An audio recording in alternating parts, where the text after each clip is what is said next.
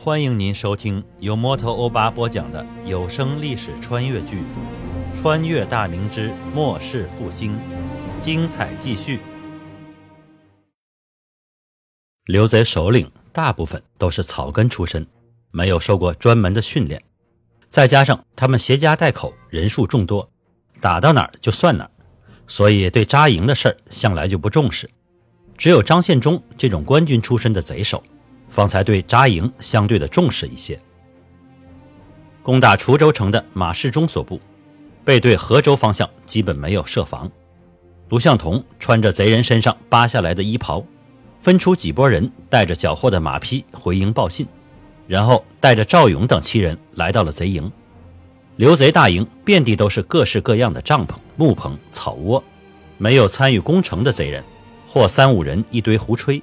或几人围着升起的一堆火，烤着各种食物。几乎所有人对卢向同这支骑兵视若不见，偶有好奇的看到他们衣袍上的血迹，也只是以为又是出去抢掠杀人沾上的。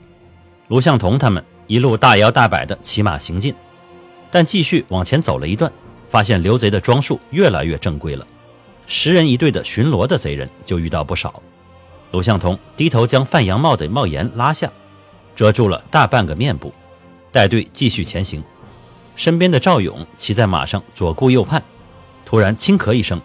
卢向同顺着他的眼色看去，只见右前方数百步外有一所宽阔的大帐，周围除了几座小帐环绕外，没再有任何的建筑物。大帐前有隐隐两名配着长刀的贼兵。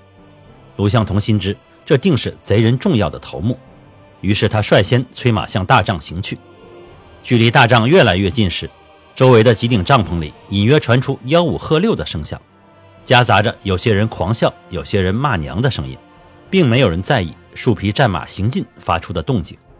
两名帐前的守卫贼人发现了卢向同等人，此时距离大帐只有数十步远了。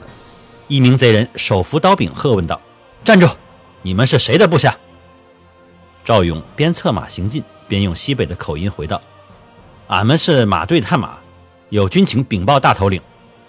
说话间，两人的距离越来越近。两名贼人警觉起来，抽刀在手，继续喝道：“下马！”卢向同手一扬，众人勒住马后翻身下来。赵勇笑骂道：“你们这些孙子，自家营盘里怕个啥？”边说边往大帐里走去。其余三人留在战马旁，剩下的几人跟随在后。这边的动静。并未引起周围帐篷里的贼人注意。其余的贼人虽然人数众多，但显然是见惯了探马回报军情的情况，所以也没朝这边看。最主要的是，谁都不会想到，居然有人冒充，从未发生过官军假扮刘贼闯进大营的事情。就在双方相隔只有数步时，卢向同身后的李石头等人猛地窜出，手臂一扬，数柄短斧从手中飞出。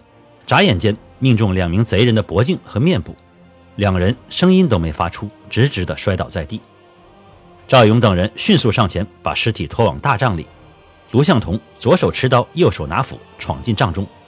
马世忠刚在那名美妇身上发泄完，正闭着眼睛躺在后帐的榻上，任由妇人给他捏按着头部醒酒。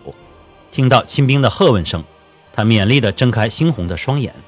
脑子里昏昏沉沉的思索的是谁来到，紧接着亲兵第二次喝问，然后是重物倒地的声音。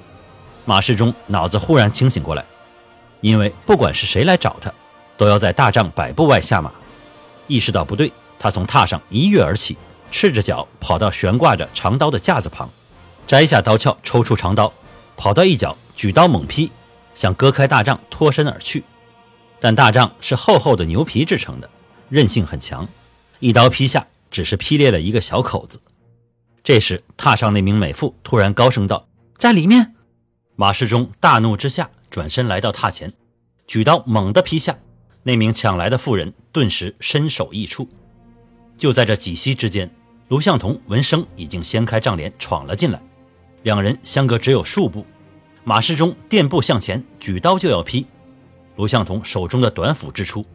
斧刃切中马世忠持刀右手的肩膀处，剧痛之下，马世忠大叫一声，长刀脱手掉在地上。卢向同猛地向前一窜，双手握住刀往前就送。刀尖直刺入马世忠的小腹，然后顺势往里一拉，马世忠顿时发出不似人声的嚎叫，痛得跪倒在地，双手紧紧地攥住刀身，鲜血夹杂着花花绿绿的肠子从肚子里涌了出来，下身也是屎尿皆出，一股恶臭味顿时在帐里弥漫开来。卢向同把刀向后一抽，然后举刀挥砍，马世忠人头飞起。这个杀人如麻、恶贯满盈的悍匪，终于得到了应有的下场。那名妇人的叫喊声和马世忠的几声惨叫，终于还是惊动了周围耍钱的亲兵。数十名贼人手持兵刃从那几个帐篷里涌出，迅速向马世忠的大帐围拢过来。赵勇掀开帐帘冲了进来，急道：“头，赶紧走！”卢向同弯腰拔出嵌在尸体上的短斧，插在腰间，看了看榻上已经毙命的妇人，惋惜地摇了摇头。要不是他出声提醒，再晚片刻还不知道会发生什么结果。两人来到大帐，其余六人已经在帐外与赶过来的贼人激战起来。二人从袍下拿出上好弦的手弩，奔出帐外。李石头和另外一名官军已经受伤，卢向同用手弩射杀一名勇悍的贼人后。顺手将手弩砸向贼人，抽出短斧掷出，正中一名贼人的胸膛，贼人惨叫一声倒地不起。卢向同赶忙喝道：“去马那边！”赵勇也先后毙伤两人，众人一鼓作气奔到战马旁，翻身上马。马市中的亲兵们不知道帐内是何情况，自家头领是死是活也不清楚，更糊涂的是这伙人是谁也没弄明白，再加上卢向同等人异常凶悍。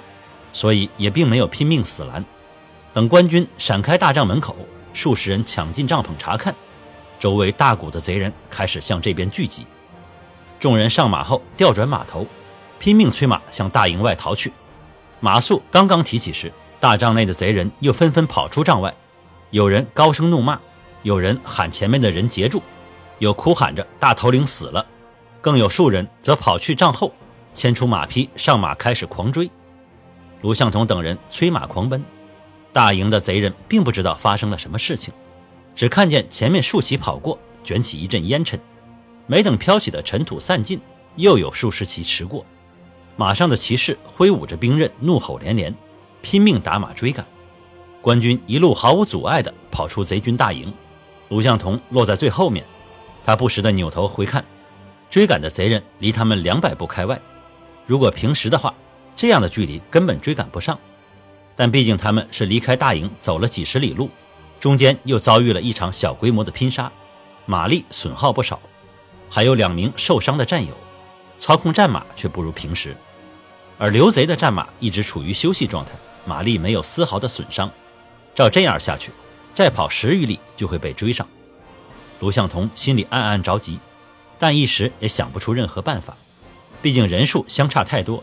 个人就算是全虚全影儿，也打不过后面的几十骑，留下几人断后，无疑是送死。贼兵大可分兵继续追赶。大约一刻钟左右的时间，他们跑到了截杀刘贼探马的树林附近，双方的距离已经拉近到百步之内。受伤的李石头和另一名叶不收终于坚持不住。李石头小腹中刀，虽然袍下罩着的棉甲卸去大部分的伤害，但还是被割了一道口子。又没来得及裹住伤口，高速奔跑的战马颠簸下，鲜血已经把衣袍下摆染红。失血过多的状况下，面色苍白的可怕，人也处于迷迷糊糊的状态。另一名伤员赵狗蛋的情况也好不到哪里去，他被贼人的铁锤击碎了右肩，整条臂膀都已经垂下，一路忍着剧痛，左手持着缰，一路忍着剧痛，左手持缰控马，兵刃早已丢弃。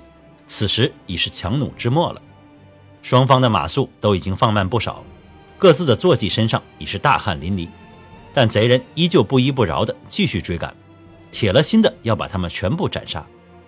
赵勇稍微放慢马速，落在后面，侧身冲着卢向同喊道：“头儿，你带着狗蛋、石头先跑，俺和栓柱几个留下抵挡一阵，要不谁都跑不了。”卢向同吼道：“你带着伤员走，我留下。”赵勇冲着前面的赵栓柱等人喊道：“栓柱，今日俺们就死在这里吧！”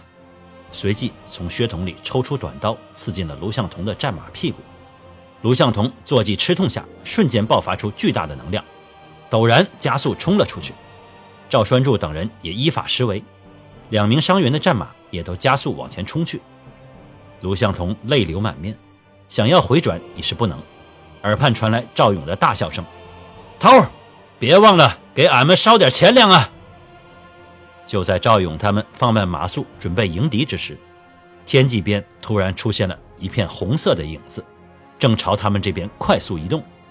卢向同迅速反应过来，他们的援军赶来了。他随即扭头狂吼：“援军来了，快跑！”